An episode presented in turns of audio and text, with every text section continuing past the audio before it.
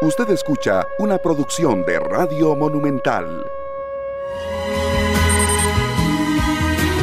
Las 3 de la tarde con 43 minutos. Muchas gracias por estar con nosotros. Retornamos a nuestro horario habitual acá en esta tarde en Monumental, la radio de Costa Rica. Y de verdad, pues muy complacidos de que estén con nosotros. Eh, a los que nos están escuchando desde sus casas, desde sus carros, desde eh, fuera de Costa Rica a través de la señal de www.monumental.co.cr y también en Facebook Live en eh, Canal 2 Costa Rica un himno de verdad, un himno al amor esta canción. Se lució mi compañero Sergio con don Claudio Baglioni, un cantante que, bueno, evoca eh, no solo sentimiento y, como hemos dicho varias veces, sino la letra también de sus canciones. Esto es un clásico, ¿verdad, don Sergio? Bienvenido. Buenas tardes, Esteban. Buenas tardes a Marvin Ballester en los controles y a todos los que nos acompañan en esta tarde. Sí, realmente es un himno de la música romántica para todos los, los que crecimos siendo adolescentes jóvenes entre los años 70 y 80. Sí. Claudio Baglioni pues representaba un, referente de la música, no solamente las baladas en español, sino que la música italiana que llegó con muchísima fuerza, ¿verdad? Es un artista que el 16 de mayo cumplirá 70 años. 70 años. Sí, es un, artista reconocido a nivel mundial y creo que es de los, de los grandes referentes de aquella época en la que escuchábamos en la radio programas con canciones para dedicar. Sí. Él sigue, sigue dando de qué hablar y, produciendo serio. Y bueno, por supuesto, en, materia de conciertos virtuales y demás, cuando se ha tenido que reinventar, eh, estas no faltan nunca, ¿verdad? Claro. En, un repertorio de él. Nosotros, pues, nos habíamos comprometido ayer a traer a algunos artistas que graban en su lengua materna, después, pues, eh, logran eh, traducirnos su música al español y logran ser grandes. también ídolos de los, de los latinos, como lo son Claudio Baglioni. Ayer tuvimos a este gran cantante como fue Demis Roussos, ¿verdad? cantante eh, griego, nacido en Egipto. Y creo que así vamos a seguir. También tuvimos a Charles Aznavour, cantante francés. Y más adelante vamos a tener otros dos artistas que han hecho de su música en español una gran carrera para que los tengamos siempre presentes.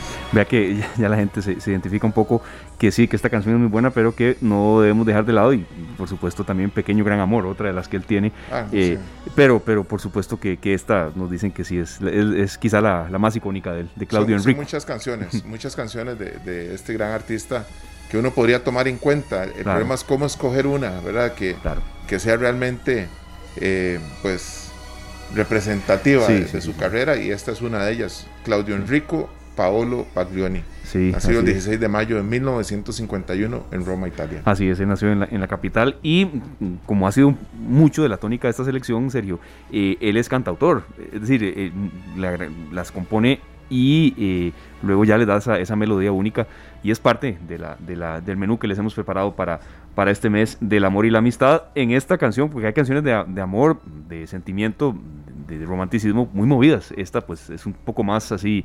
Eh, a mí no me gusta mucho esa expresión y yo sé que usted la ha escuchado, una vez lo compartimos en, en, eh, en la oficina, canciones cortavenas. No me gusta mucho esa expresión, pero es de esas que, que entra en esa línea que la gente a veces eh, las menciona de esa manera. Es que en aquella época en la que salían estos grandes artistas con sus temas, uno podía ir y comprar esa canción y regalar el sencillo. ¿Verdad? Recuerdo cuando vino Claudio Baglioni a, dar un concierto acá, que le mostraron el primer sencillo que había sonado en una radio en Costa Rica. Para que lo firmara. Él lo firmó, pero a la vez pidió que se lo regalaran, por favor. No se lo regalaron, porque claro es, que no. es un trofeo para, para quien lo tiene, ¿verdad? Pero era el primer disco de Claudio Baglioni que sonó en Costa Rica. Estaba él sumamente conmovido. Sí, bueno, y, también, en serio, porque eh, generalmente la cultura del italiano, bueno, digo por las raíces que tengo, eh, tiene mucha, mucha identificación con Costa Rica. Se siente muy bien acá, como que hay una química especial, les gusta venir acá y, como que el tico es muy receptivo hacia ellos, entonces eso, eso crea siempre esos lazos. Bueno, los invitamos desde ya para el especial que tendremos acá en esta tarde, en el segundo bloque del próximo viernes, eh, el Día del Amor y la Amistad, es el, evidentemente, pues es el 14 de febrero, es el domingo 14 de febrero, no tendremos programa ese día, pero el viernes vamos a dedicarle un poco de sentimiento, claro porque, sí. porque ese es el mes del amor y la amistad también, entonces eh, es valioso recordarlo, también un año como este, ¿verdad? No, ahora más que nunca. Claro, así es. Muchísimas gracias de verdad por estar con nosotros. Arrancamos con un tema muy cercano a la gente, muy cercano en materia de pandemia y también con datos muy específicos y muy claros que se dieron a conocer hoy. Y es precisamente el endeudamiento en los costarricenses, eh, recordando que 7 de cada costarricenses tienen deudas y la mayoría intenta sobrevivir con lo básico. ¿Quién dice esto? Bueno, los que están dando a conocer esta información que se da a conocer hoy con datos, incluso muy, muy hace pocos minutos, eh, fueron los representantes de la Oficina del Consumidor Financiero. Uno de ellos está con nosotros, quien es el director general, don Danilo Montero. Don Danilo, muchas gracias de verdad por estar con nosotros. Ahí lo hicimos escuchar un poco también del, del arranque, eh, pues un poco de música con sentido que siempre ofrecemos en esta tarde, pero también, eh, don Danilo, agradeciéndole de verdad su presencia por compartir estos datos de un tema que creo en pandemia, don Danilo, es esencial saber cómo intentar manejarlo eh, cuando los ingresos, yo diría que de la gran mayoría de la gente, una abrumadora mayoría, pues se han reducido. El endeudamiento. ¿Cómo interpretar todos estos datos? ¿En qué consisten? ¿Y cómo fue la mecánica de obtenerlos? Don Danilo, bienvenido acá esta tarde en Monumental. Muy buenas tardes, Esteban. Un gusto saludarlo a usted y a toda la, gente, la audiencia de, esta bonita de esta bonita revista de la parte, de esta parte.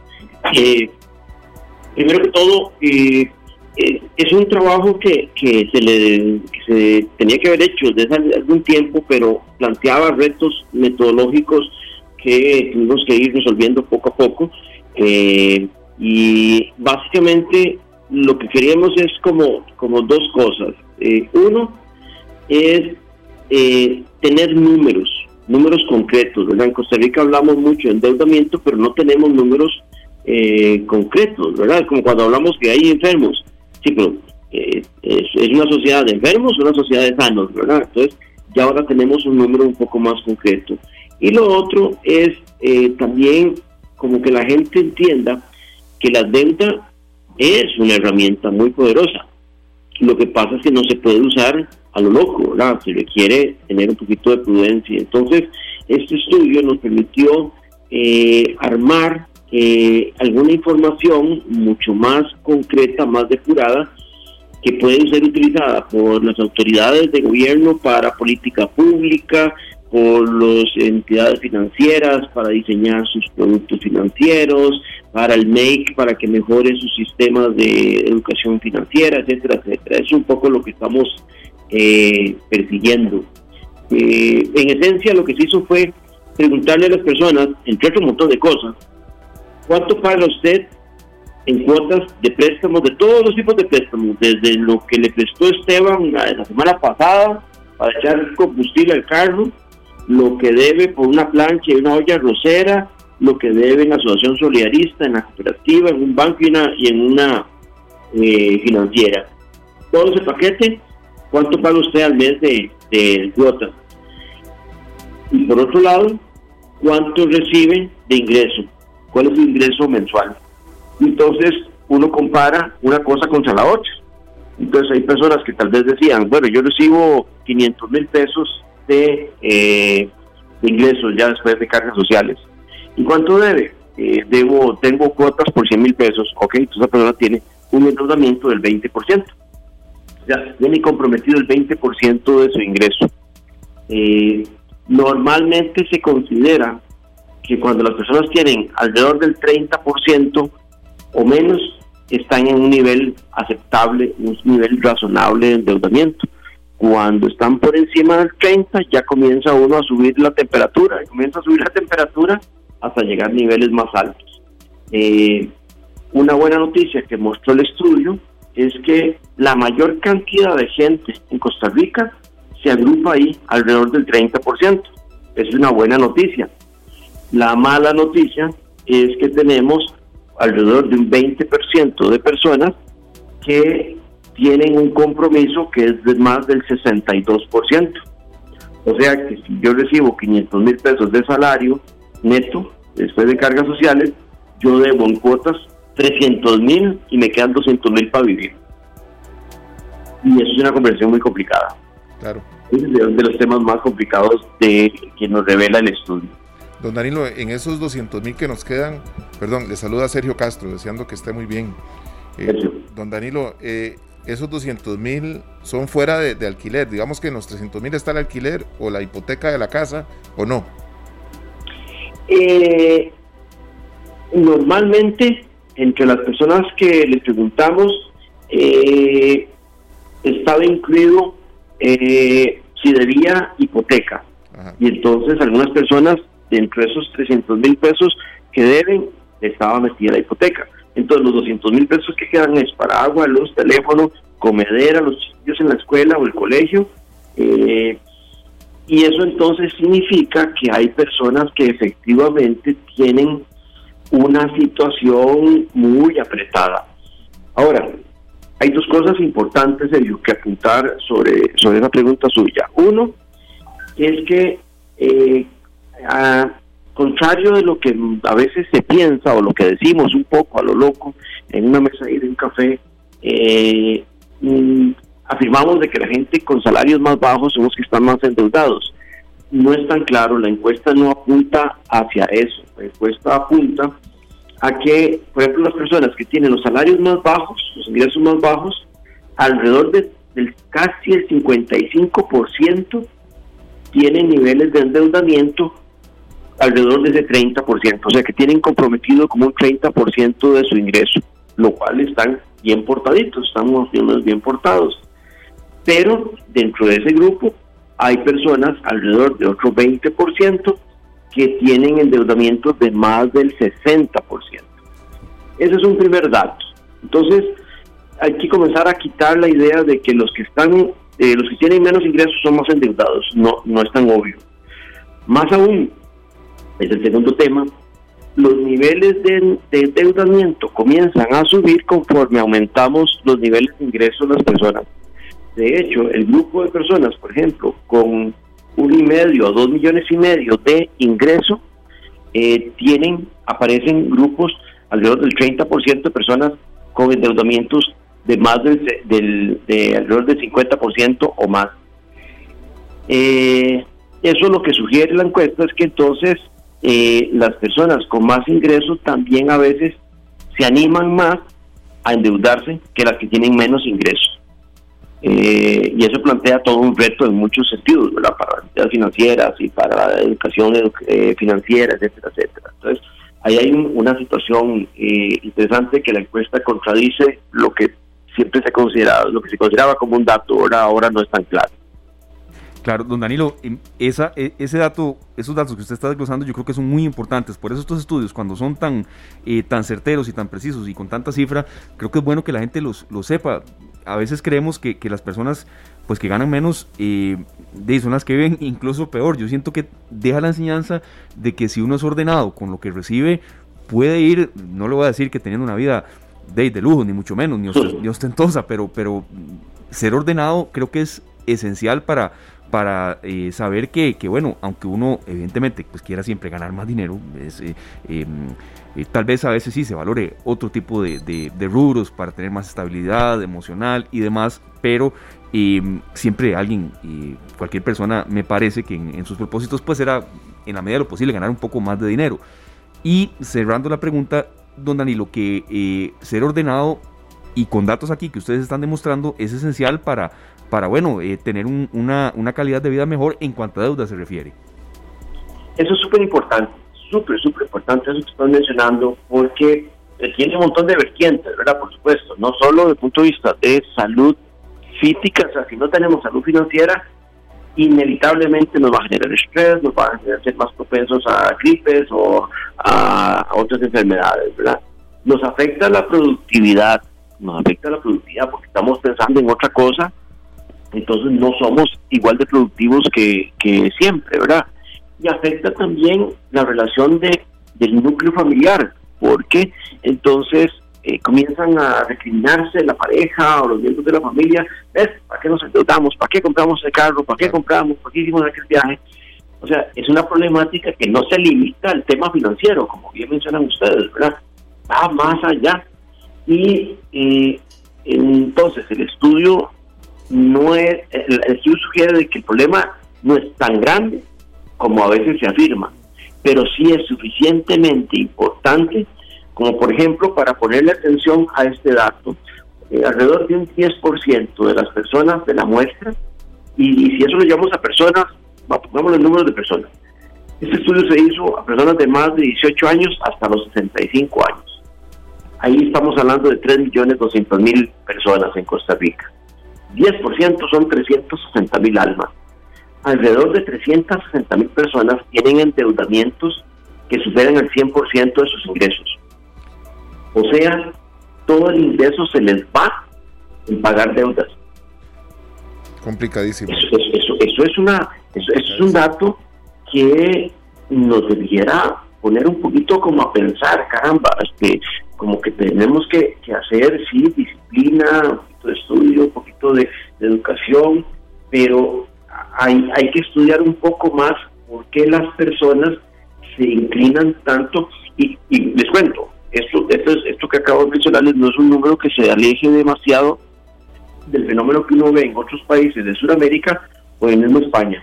En España ustedes ven a cada rato en los medios de prensa eh, estudios, algunas eh, evaluaciones que indican de la cantidad de personas que eh, no les alcanza su ingreso para, para pagar sus obligaciones. entonces hay una problemática hoy en día en, en, en Occidente que de la que Costa Rica no escapa.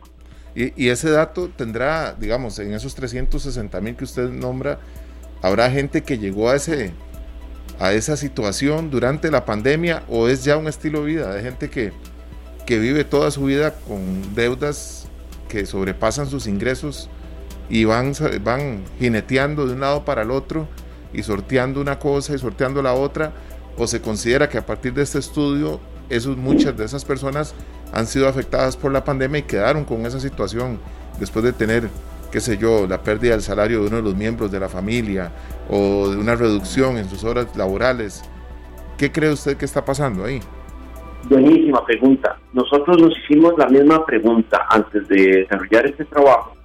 Eh, nos planteamos eso, cómo hacíamos para que el COVID o la pandemia no nos jugara eh, una campa, ¿verdad? Y entonces a las personas que entrevistaron, a las personas que se entrevistaron, se les pedía ubíquese en octubre de 2019, sin pandemia. ¿Cómo está usted en 2019? Y después, en la encuesta que se hizo entre octubre y noviembre del 20, ahora sí, vamos al 20, a ver qué cambió. A ver, usted tenía pelo en el 19 y en el 20 ya no. Algo pasó, ¿verdad? Y entonces nos encontramos algo súper interesante y es que eh, la cantidad de personas que en el 2019 no tenía deudas y en el 2020 pasó a tener deudas es una cantidad muy pequeña. A diferencia de las personas que tenían eh, deudas y en el 2020 redujeron las deudas, ese número es mayor. O sea, hubo más gente que asumió deudas eh, que los que eh, más bien las cancelaron. Claro. Eh, entonces, para plantearlo al revés, en el 2020, eh, en el 2019, 83% de las personas tenían algún tipo de deuda en el 2019. En el 2020, 80% tenían algún tipo de deuda. O sea, la gente se asustó con la pandemia. Claro. se asustó. Entonces, este es un dato que nos debiera producir cierta tranquilidad. Pero lo cierto es que los que ya tenían deudas muy probablemente traían una problemática desde antes de la pandemia. Y claro, y la pandemia lo que hizo fue terminar de, si uno venía ya medio criadillo de defensa y se moja y se desvía, y sí, posiblemente eh, la neumonía no es tan no es tan improbable, ¿verdad? Don Danilo, eh, es el problema vemos un, cambio, digamos, en el tema de los topes, en las tasas de los, de los intereses, ¿verdad?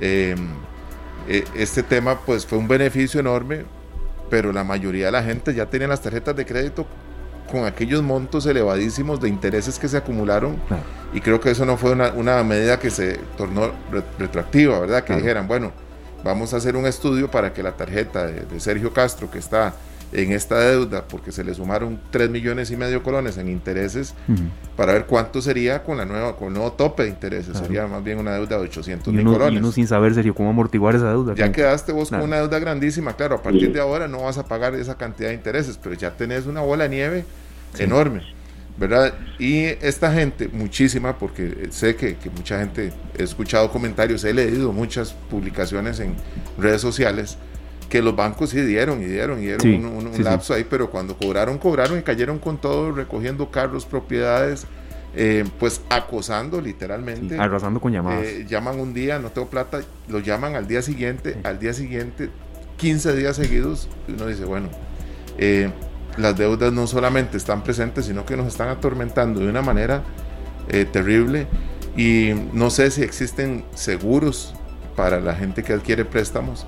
Yo sé que hay algunos bancos que ofrecen un seguro en caso de que uno pierda el trabajo para que se siga pagando, pero yo creo que ahí es donde nosotros como, como eh, ¿qué sería? Consumidores, debemos de leer la, la letra menuda y preguntarle a los eh, miembros, a los empleados de los bancos, ¿verdad? A los oficiales de crédito y todos estos, si yo tengo la opción de optar por un, por un seguro, que cuál es el seguro que más me cubre, que cuánto de esto voy a dedicar del pago al seguro, porque esta, esta pandemia dejó al descubierto que ante esta situación, eh, pues lo que quedamos fueron muchos, muchos costarricenses en bancarrota.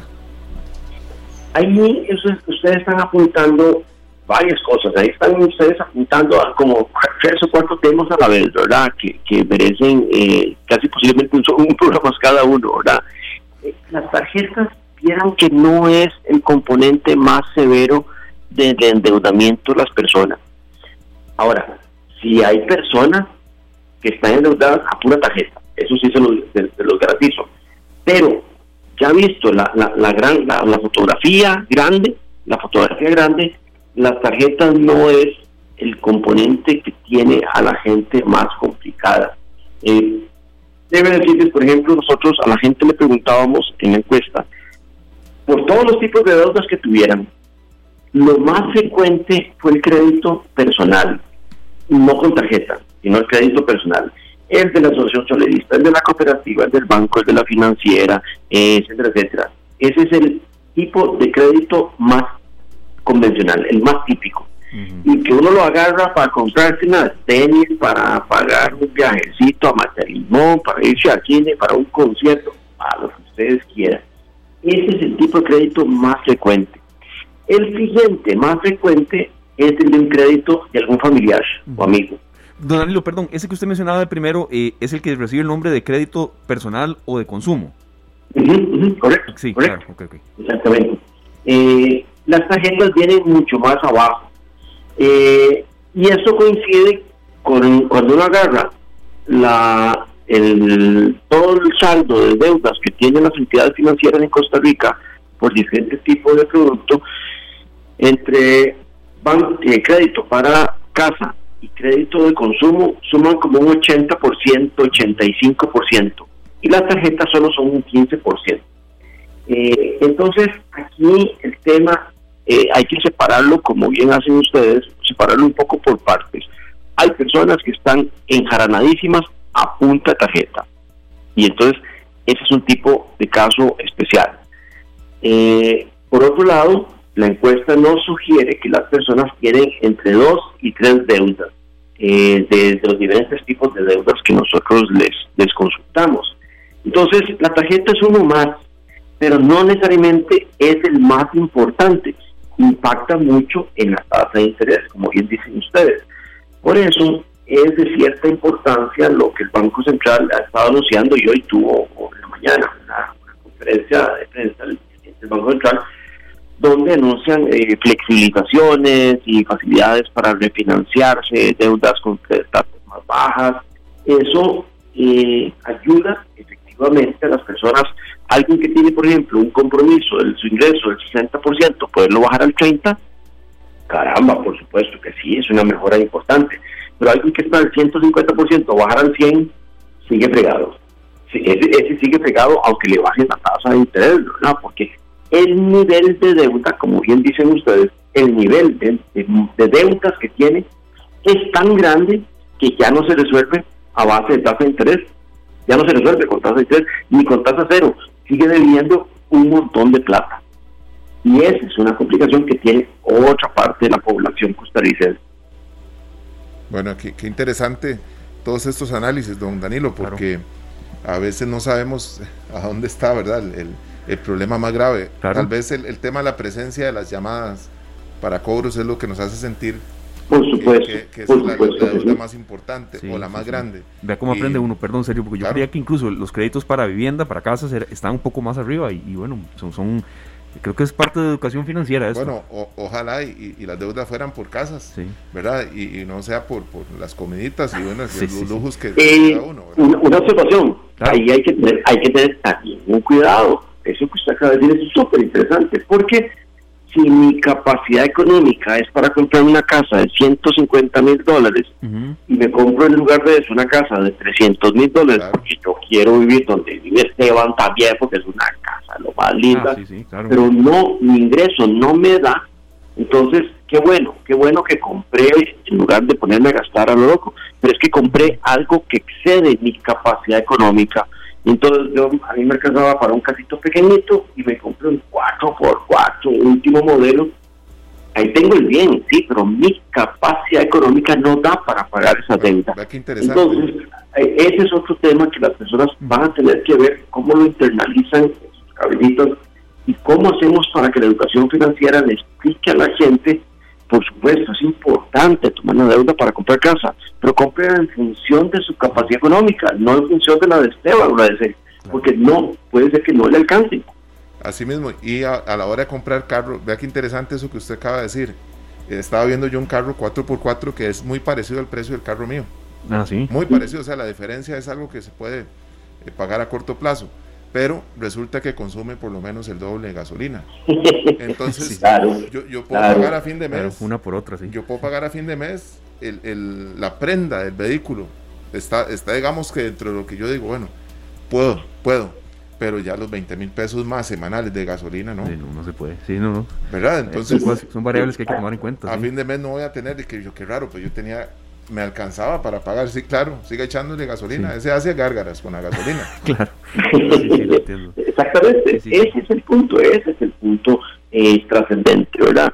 Y, y, y, ahí y uno puede ir un poquito más lejos, ¿verdad? Cuando uno ve a los legisladores, a los diputados, con muy buena intención, aprobando leyes, pero sin los números desmenuzados, uno de repente se deja llevar que me parece yo creo, me huele, pero no, las leyes debieran estarse construyendo cada vez más sobre la base de datos, datos que nos confirmen si mi percepción es la correcta o si estoy perdidillo.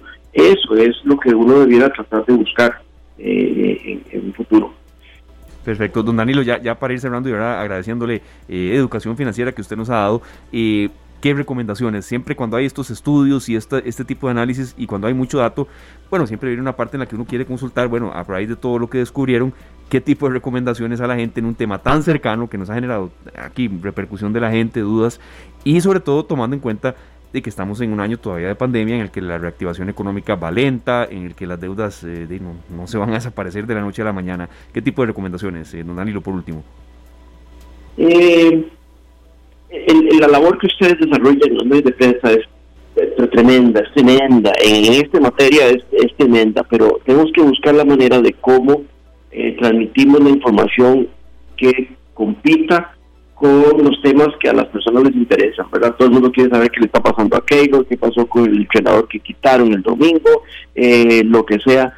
Hay, tenemos que llegar a, a, que la educación financiera se convierta en un tema más de consumo masivo, ¿verdad? Eh, que no se vea como que, ay, esto ya viene esto en serio otra vez a pedirme que ahorre. O sea, tenemos que tratar de que la gente vea eso con disfrute, no como un sacrificio, porque si no va a ser muy difícil. Eh, si eso se logra, la gente va a comenzar a escucharlos más y más y va a poder comenzar a cambiar un poco sus pautas de consumo. Probablemente la pandemia nos asustó a muchos y algunos salieron en carrera a pagar deudas. Pero eh, creo que la tarea que nos queda después de la pandemia es suficientemente, suficientemente importante.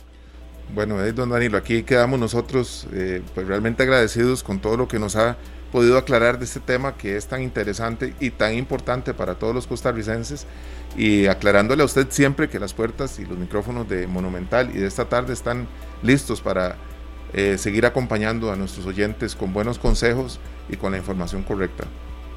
Muchísimas gracias a ustedes, Sergio y Esteban. Muchísimas gracias por el espacio y, con, todo gusto ahí podemos estarnos conversando de vez en cuando para ayudar a los escuchas. Muchas gracias, Danilo. Feliz tarde. Claro que sí. Feliz tarde. Muchísimas gracias. Escuchaban ustedes, en serio, Danilo Montero, director general de la Oficina de Consumo Financiero y mm, nos parece, Oficina del Consumidor Financiero, perdón, Oficina del Consumidor Financiero, en este estudio que se realizó, Endeudamiento de los Hogares Costarricenses, que por cierto los datos los estaban presentando hace, hace algunos minutos y yo creo que aprendimos mucho, en serio, y también qué hacer, qué no hacer y saber que las deudas de nos van a acompañar, no se van a ir. No, siempre vamos a necesitar pedir un préstamo, una ayudita por aquí o por allá, pero eh, que no sobrepase nuestros ingresos porque eso sí que es complicado.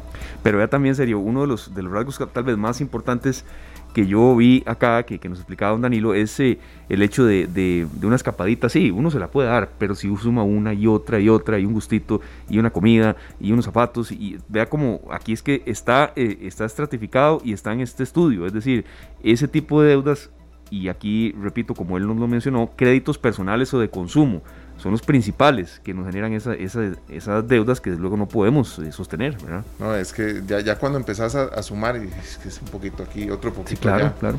¿verdad? Eh, yo no sé si ha visto un, un, video de un mapache que pone algo en el, en el, agua, algo que se iba a comer y se le desaparece. no, ese no. Bueno, así a veces Ahora me lo pasa. Salario. Usted lo, lo, abre y dice, bueno, ¿qué se hizo? Se va. Sí, sí, sí. Y ahí entonces también es cuando, cuando entra el, el, el, el dicho aquel de echarle agua a la sopa, que uno intenta ver cómo, cómo llena ahí pues bocas y no puede, serio. Y es, y es entonces eso, creo, lo que, lo que parte de este estudio quiere, quiere arrojar, incrementar la educación financiera. Eh, estaremos de verdad ampliando este tema porque nos parece que sí lo tomamos en cuenta hoy como tema de arranque porque son datos que se acaban de dar a conocer y que sobre todo le afectan a cualquier persona porque quién no tiene deudas y como decíamos serio, sí habrá gente eh, en la que bueno la pandemia sus ingresos pues no se les, no se les vieron afectados mucho o en algunos muy pocos casos incluso se les vieron aumentados, muy pocos repito, pero la enorme mayoría de los con los que uno conversa por todo lado ha sufrido mucho. Claro que sí.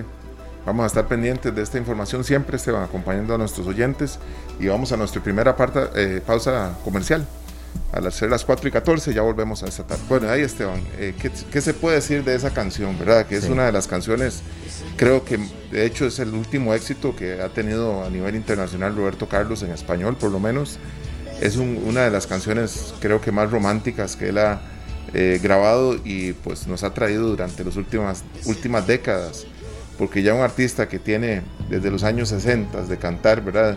Eh, seis décadas de traernos su música, pues habla de que esto fue hace dos décadas, tres, cuatro, cinco, imagínate, y sigue activo. Él ha vendido más de 150 millones de discos en esta carrera maravillosa que ha tenido este gran artista nacido en Brasil, eh, Roberto Carlos Braga Moreira.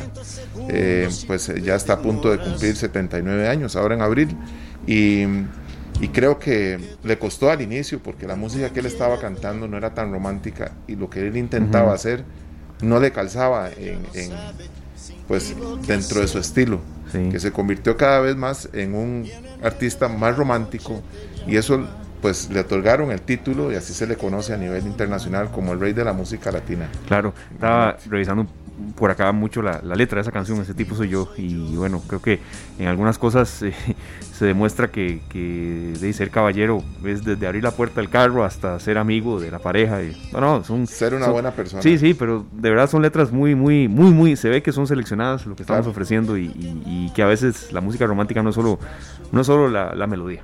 No, no, y, estamos compartiendo la historia de artistas que, que han logrado en un idioma que no es el de ellos, en el idioma materno de ellos, eh, ser exitosos. no solo porque venden discos, porque es que ahora, pues, o con vistas, ¿verdad? Que se llama ahora con views y likes y todo esto, que es lo que se da ahora, sino porque su música trasciende por años. Y eso es lo más importante. Y por generaciones. Otro de los grandes artistas que traíamos en esta tarde, Roberto Carlos, con esta canción. Así es, son las 4 con 25 minutos, nos vamos hasta la sala de redacción, la actualidad siempre es parte de esta tarde y está presente hoy en la voz de nuestro compañero Fernando Muñoz. Fernando, esperamos que le haya gustado ese entremés musical y este, bienvenido con, con la agenda de noticias que de verdad sabemos que está muy cargada, sobre todo a mucha expectativa de lo que hay mañana en la Asamblea Legislativa. Adelante, don Fernando. ¿Qué tal, Sergio Esteban? El saludo para ustedes y para quienes a esta hora sintonizan esta tarde a través de la radio de Costa Rica ese tipo soy yo, el del micro de noticias de los martes a esta hora y de hecho eh, pues tenemos una emisión bastante cargada a las 7 de la noche para que no pierdan detalle de todas las informaciones que estamos desarrollando acá en, en la redacción de Noticias Monumental. Por supuesto que estaremos hablando de las reglas que se han estipulado para la comparecencia de mañana del presidente de la República, Carlos Alvarado, en el Congreso, específicamente en el recinto del plenario legislativo. Así que para que estén bastante atentos porque es una comparecencia que se las trae y que tendremos mañana en vivo a través de los 93.5 FM a partir de las 9 de la mañana. De 9 a 12 y 30 estará la comparecencia del presidente de la República ante los diputados, ante esta comisión investigadora de la UPAD. Hablamos también a las 7 de la noche sobre una situación que se presenta todos los años y en este momento pues no es la excepción, que son los centros educativos que en este momento permanecen cerrados. 12 centros educativos a nivel nacional no han iniciado el curso lectivo ni de manera virtual ni de manera presencial por distintas situaciones, entre ellas problemas con los directores o con algunos docentes, también eh, nombramientos que se encuentran pendientes por parte del Ministerio de Educación Pública, un centro educativo con orden sanitaria y algunas otras situaciones que se han venido presentando. Así que vamos a escuchar a Mauricio Cubero del Departamento de Desarrollo Organizacional del MEP quien comenta sobre esta situación que está afectando en este momento a más de 1.500 estudiantes. De acuerdo al informe que se le solicitó a los 27 directores regionales de educación al día de ayer, se reportaron 12 centros educativos con cierre. Son aquellos centros educativos que del todo no pudieron implementar la educación combinada, es decir, que no pudieron dar el servicio educativo tanto presencial o virtual de los cuales eh, tenemos cinco centros educativos con problemas de conflicto, tenemos tres centros educativos asociados a faltantes de nombramiento, de los cuales ya se están trabajando para resolver, tenemos dos centros educativos asociados a temas de infraestructura y tenemos un centro educativo también relacionado con una orden sanitaria. Es parte de la información que está en desarrollo y que estaremos ampliando a las 7 de la noche. Otra información que estamos elaborando para quienes nos escuchen en la tercera emisión de Noticias Monumental y para quienes también eh, visitan nuestras redes sociales o nuestro sitio web monumental.co.cr es eh, una nueva causa penal que ha abierto la Fiscalía relacionada con la compra de insumos por parte de la Caja Costarricense de Seguro Social en el marco de esta pandemia. Ya no estamos hablando de, mascarillas, sino que ahora hablamos de batas como equipo de protección para el personal sanitario que está atendiendo esta pandemia por COVID-19. Se había presentado una denuncia semanas atrás por parte de la Unión Médica Nacional alertando sobre supuestas irregularidades en la compra de este equipo, dicen eh, los eh, representantes de la Unión Médica que son batas que no cumplen con las características para proteger a los funcionarios médicos eh, de COVID-19. Entonces eh, lo pusieron en duda, se lo cuestionaron a la Caja Costarricense de Seguro Social, que dice que no necesariamente el equipo funciona de la manera en que está especificado en el paquete que contiene estas batas, sino que hay algunas especificaciones distintas porque era más fácil eh, que dijeran eso a la hora de importarlos o de ingresarlos al país a través de las aduanas los eh, sindicalistas pues no se quedan con esta con esta opción o no sé que no no les pareció suficiente esta explicación de la Caja Costarricense de Seguro Social.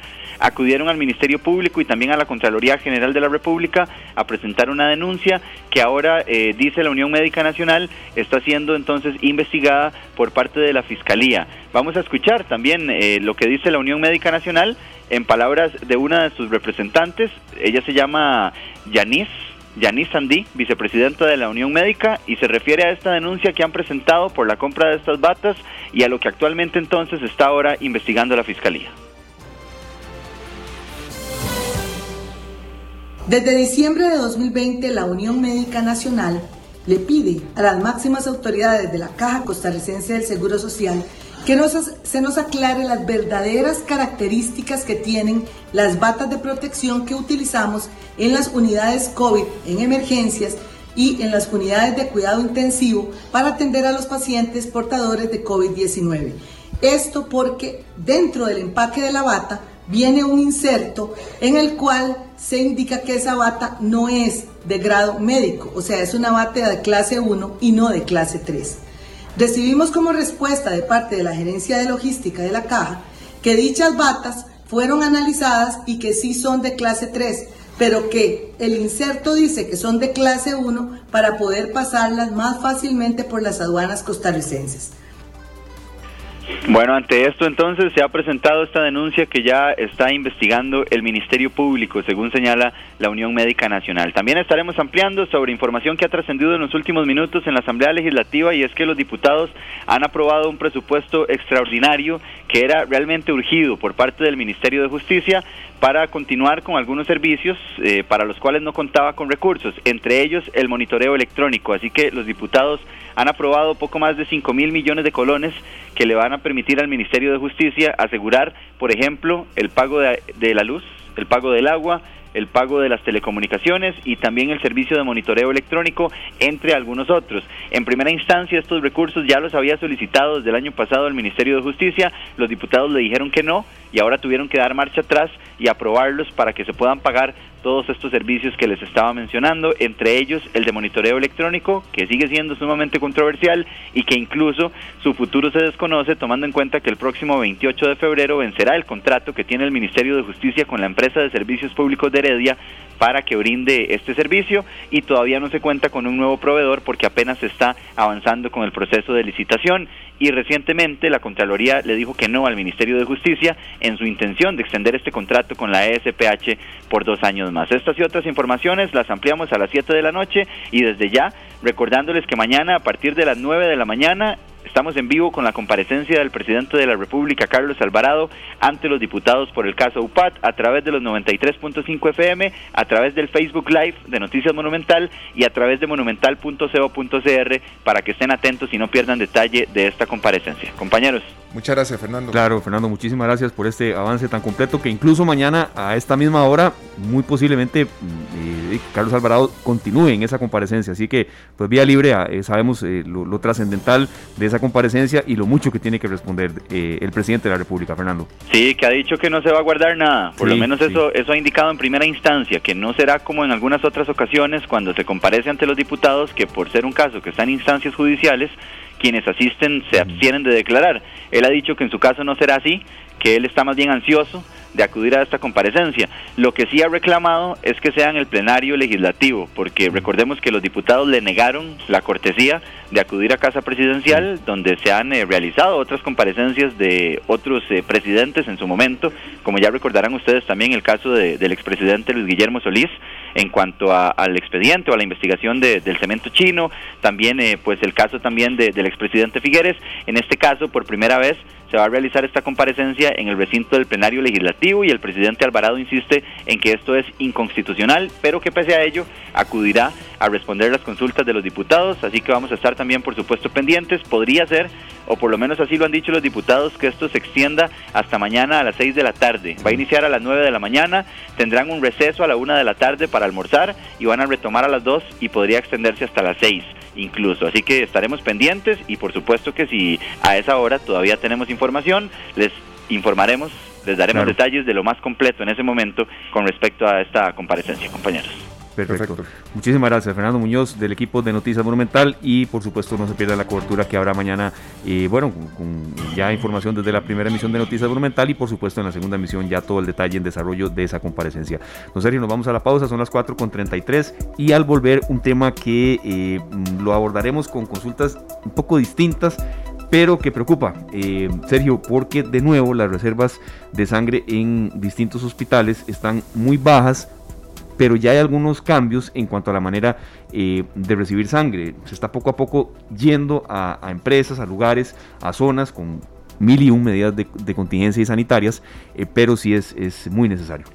Bueno, vamos a estar, este, Esteban, siempre apoyando esta causa y todas las campañas que sean necesarias para poder tener los bancos de sangre, o las reservas de sangre, mejor dicho, eh, pues con las cantidades óptimas. Óptimas, sí, y que sobre todo signifiquen que eh, no haya compromiso de que una vida pueda perderse. También tendremos algunas consultas que eh, un especialista en microbiología y en inmunohematología también nos va a, responder algunas particularidades y, las últimas cifras eh, que se están arrojando en cuanto al tema de la pandemia del coronavirus en Costa Rica. Así es que con este contenido les esperamos después de la pausa acá en esta tarde. La radio de Costa Rica son las 4 con 38 minutos y usted escucha esta tarde y bueno, ingresamos a un tema muy humano que también es de mucha necesidad y que sobre todo puede significar diferencias entre la vida y la muerte y así de claro y sobre todo cuando hablamos de eh, posibilidad de que una operación no se desarrolle y si es de eh, gente que está esperando desde hace mucho tiempo y si es de niños ahí golpea muchísimo más. Está con nosotros el doctor Cristian eh, Ramírez, quien es inmunohematólogo, es microbiólogo y es el representante del área de, del Banco de Sangre del Hospital México, a quien le agradecemos muchísimo que esté con nosotros. Doctor, bienvenido de nuevo, es un gusto tenerlo después de hace muchos meses de no escucharlo y bueno, en una situación pues un poco comprometedora que están ustedes viviendo, que esperamos que se pueda ir solventando, solventando poco a poco con posibilidades nuevas de donaciones de sangre, de poco a poco ir quizás saliendo de hospitales. Y bueno, ¿qué información nos quería usted eh, compartir al respecto? Que mm, de verdad cuando hacemos estos llamados, sinceramente la gente acude porque creo que lo mejor que ha tenido el país en los últimos meses es la solidaridad. Bienvenido, doctor. Gracias de nuevo por la invitación y compartir con ustedes este ratito, Esteban. Siempre eh, solicitamos la ayuda de los amigos donantes de sangre y quienes quieran incorporarse a, mantener el hábito sano de donar sangre. Siempre la invitación cordial a ayudarnos, como usted lo, mencionaba, tenemos pues ya una constante durante eh, por lo menos eh, ya casi un año de que las reservas de sangre, por lo menos de los hospitales nacionales, se han mantenido muy al mínimo de manera que hemos tenido que ir racionando y este, reprogramando eh, gran cantidad de procedimientos y cirugías. Y bueno, es el impacto que, que de una u otra manera hemos venido sintiendo eh, con también con, el efecto de la pandemia, ¿verdad?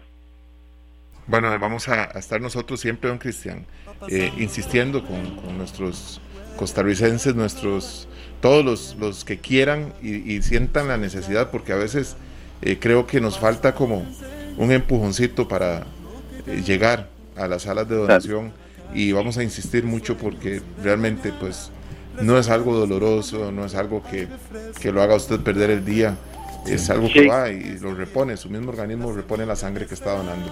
Creo que claro, qué, qué bueno que claro, qué bueno, pues ya, ya este, tuviste la experiencia de hacerlo. Eh, en realidad no es nada dramático de pronto y, y en la cultura se nos han ido quedando en el boca a boca, se nos han ido quedando mitos y, falsedades que se han quedado y le, siembran miedo a las personas, ¿verdad? Sí, hacen desmeritar un poco el valor tan grande y humanitario que tiene la donación de sangre. Claro, doctor, y en cuanto al tema de, las principales urgencias que ustedes tienen, eh, ¿qué tipo de sangre son quizá la, que ustedes más están demandando y para qué procedimientos? Eh, que también es bueno que se sepa, eh, porque a veces poder contar con la posibilidad de una operación se lleva hasta meses y si no años, ¿verdad? Sí, es una lástima que, que una persona pues que venga con una espera prolongada para un procedimiento o una cirugía tenga que posponerse aún más porque las reservas de sangre nos, nos permiten garantizarle la seguridad en caso de una complicación. Eh, en términos generales, eh, en las Américas, el grupo sanguíneo que es más requerido es el grupo O, ya sea tanto RH positivo como eh, negativo, porque es el más frecuente en la población. De manera que entonces, si, si tomamos una muestra de los pacientes que están requiriendo sangre, la mayor cantidad de estos pacientes van a ser del grupo O, porque es el más frecuente en la población. Entonces, eh, el grupo es el que siempre se hace el llamado. Eh, sin embargo, eh, necesitamos de todos los grupos, porque tampoco podemos decir que vamos a dedicarnos solamente a tener sangre O y qué vamos a hacer con el resto de, nuestros pacientes. ¿verdad? Entonces, toda la sangre, toda la donación de sangre es bienvenida. Siempre se va a utilizar de, de la manera más responsable y eficiente en el sistema de salud costarricense. Tenemos esa cultura. Y bueno, por ejemplo, eh, beneficiados con, con las donaciones de sangre están los pacientes de oncología, los pacientes de hematología, hematología, perdón, que ellos constantemente al tener deficiencias en la producción de glóbulos rojos y de factores de coagulación, van a estar requiriendo constantemente apoyo transfusional, de manera que incluso estamos hablando de pacientes que se transfunden por años, ¿verdad?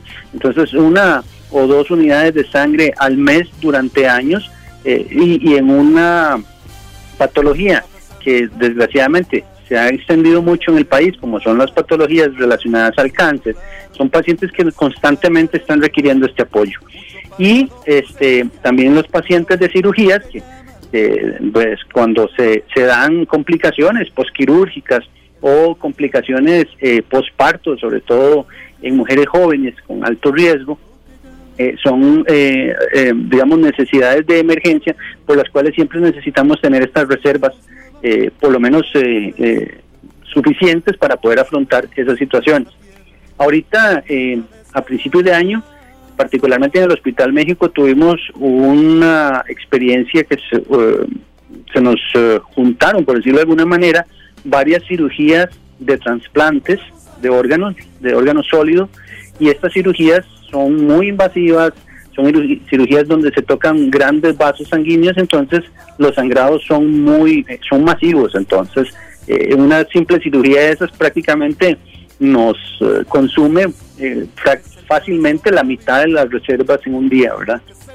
Bueno, imagínense, nosotros este, con la esperanza de que más gente se sume, don Cristian, pues yo durante la pandemia he ido ya dos veces. Buenísimo. Espero que, que, pase pronto la pandemia, pero sí sé que pronto vuelvo a ir. Yo una al hospital de niños y viera que no, no sentí ningún, en ningún tipo sentí, este, don Cristian, como, como riesgo. Si le soy sincero, había demasiadas medidas de, sanitización, distanciamiento y demás. Claro, nosotros somos conscientes en el sistema que tenemos que ver al, al, al paciente, no lo podemos convertir en un, eh, perdón, al donante no lo podemos convertir en un paciente, sería la peor ingratitud que hagamos. Entonces las medidas de prevención están este, al día, se, se desinfectan superficies, el personal pasa constantemente lavándose las manos, desinfectando el equipo que, que se usa, digamos, eh, las camillas, ¿verdad? Entonces tratamos de mantener eh, las medidas higiénicas y las recomendaciones este, pues al día. Bueno, qué importante todo esto. Nosotros acabamos de compartir en, nuestro, en nuestra transmisión en Canal 2 Costa Rica el link de la página del Banco de Sangre. Pero hay algún número en especial, don Cristian, que usted quiera compartir con nuestros oyentes para poder compartirlo ahí también en Facebook. Claro, nosotros eh, con mucho gusto eh, los podemos atender para, para citas o para información que quieran eh, solicitarnos.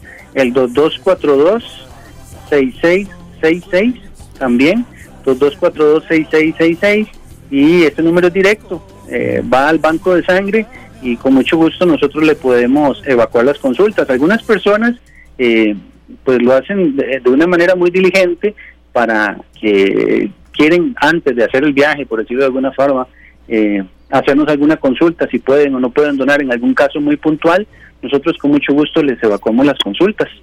Perfecto. Y la última, ya de cierre, eh, don Cristian, sabemos que quizá es más específico con el Banco Nacional de Sangre, pero sí, ¿a dónde puede comunicarse gente que eh, sea de empresas o de algunas zonas que, eh, bueno, antes de la pandemia, pues recibían a em, personal del Banco Nacional de Sangre o de distintas organizaciones y recibían sangre en, empresas, en zonas, en, en algunos lugares ya organizados y que esto, pues, evidentemente, con el tema de la pandemia se frenó mucho. Eh, ¿Alguna información, tal vez de contacto solamente? Sí, claro. El Banco Nacional de Sangre, eh, el teléfono es el 2280-9952, 2280-9952, y ellos este, mantienen también la, la posibilidad ya de ir a visitar comunidades, lo están haciendo eh, poco a poco, de una manera gradual, porque los protocolos se tienen que ir eh, perfeccionando conforme se va dando la operativización del sistema.